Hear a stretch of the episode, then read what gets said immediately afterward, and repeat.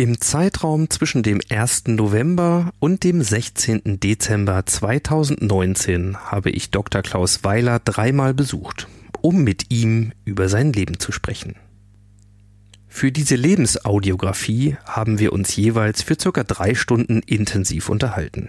Immer in der kleinen Blockhütte hinter seinem Haus im Wald in der Nähe von Hannover.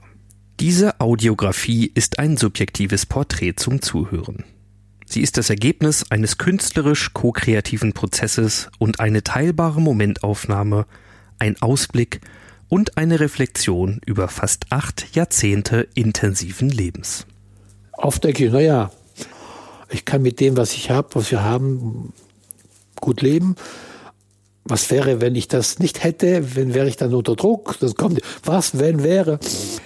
Aber äh, es ist nicht so, sage ich mir dann, ähm, was ist, ist und macht da keine Gedanken, was sein könnte. Das ist alles Blödsinn, das hält dich nur ab von dem, was so, wo du bist. Das einzige Sinn im Leben ist, dass du das bist und das machst, was du gerade machst. Das ist der ganze Sinn, mehr gibt's nicht. Ähm, super. Ja, und dann fühle ich mich wieder frei. Ein Auszug aus dem Lebenslauf. Dr. Klaus Weiler. Geboren am 12. Mai 1940 in Mailand, Italien verheiratet in zweiter Ehe seit 1995. Zwei Kinder, ein Sohn, eine Tochter aus erster Ehe. Abitur 1959 auf der Deutschen Schule Mailand. Studium der Wirtschaftswissenschaften mit Abschluss Diplom und Promotion 1964 an der Università Cattolica Milano. Berufliche Stationen unter anderem 1964-65 bei Henkel Italiana. 1965 bis 1969 bei Gillette Italy, zum Schluss als Group Product Manager. 1969 bis 72 EF McDonald Italy. 1972 bis 87 Bayer AG Italia, zum Schluss als Leiter strategische Planung und Unternehmenskommunikation. Seit 1989 selbstständiger Strategieberater. Seit 1995 selbstständiger Management Coach. Was motiviert dich, aus deinem Leben zu erzählen, Erfahrungen weitergeben zu wollen und das auch jetzt wirklich konkret zu tun? Da fällt mir was ein.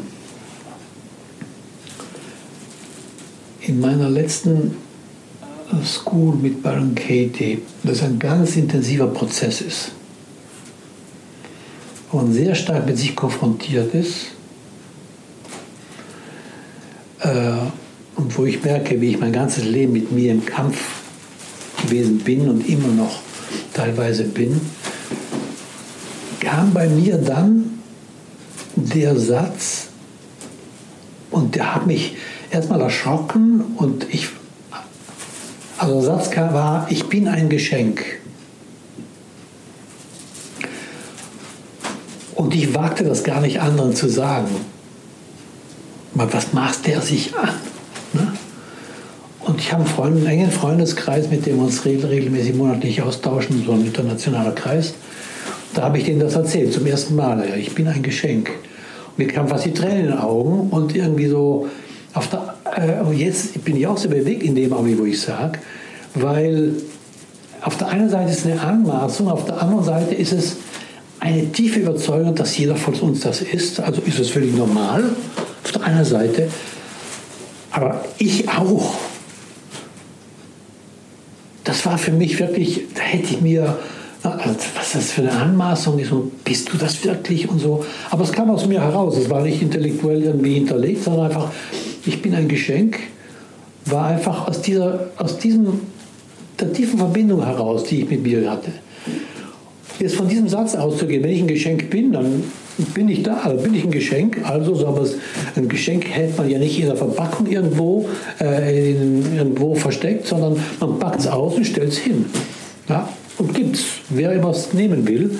Ich weiß nicht, für wen das Geschenk ist. Ich würde sagen, ich stelle da hin und wer es nimmt, wer will, der kann sich davon ein Stück nehmen, bedienen, was auch immer ich, ich kann nicht unterscheiden zwischen auf der einen Seite dem anderen was zu geben, was dem anderen dient, Und das ist mein Beitrag, also das macht mich glücklich, wenn das gelingt.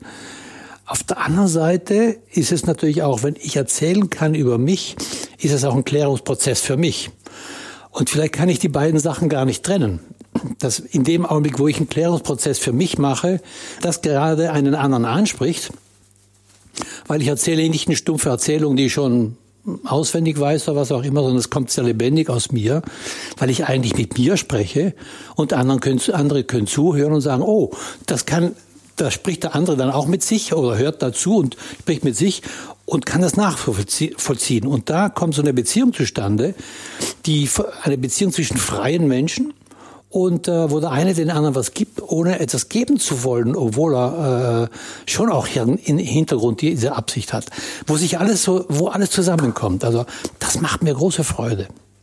Und wenn es anderen, die das eines Tages hören werden, so geht, dass sie bei sich was nachvollziehen können und dass sie bereichert und sie, ich möchte auch sagen, ähm, mir fiel ein, oh, mein Weg zwischen dem, sagen wir mal, der Umbruch-Ausbruchzeit und der Zeit, wo ich mich gefunden habe, ist sehr lange gewesen.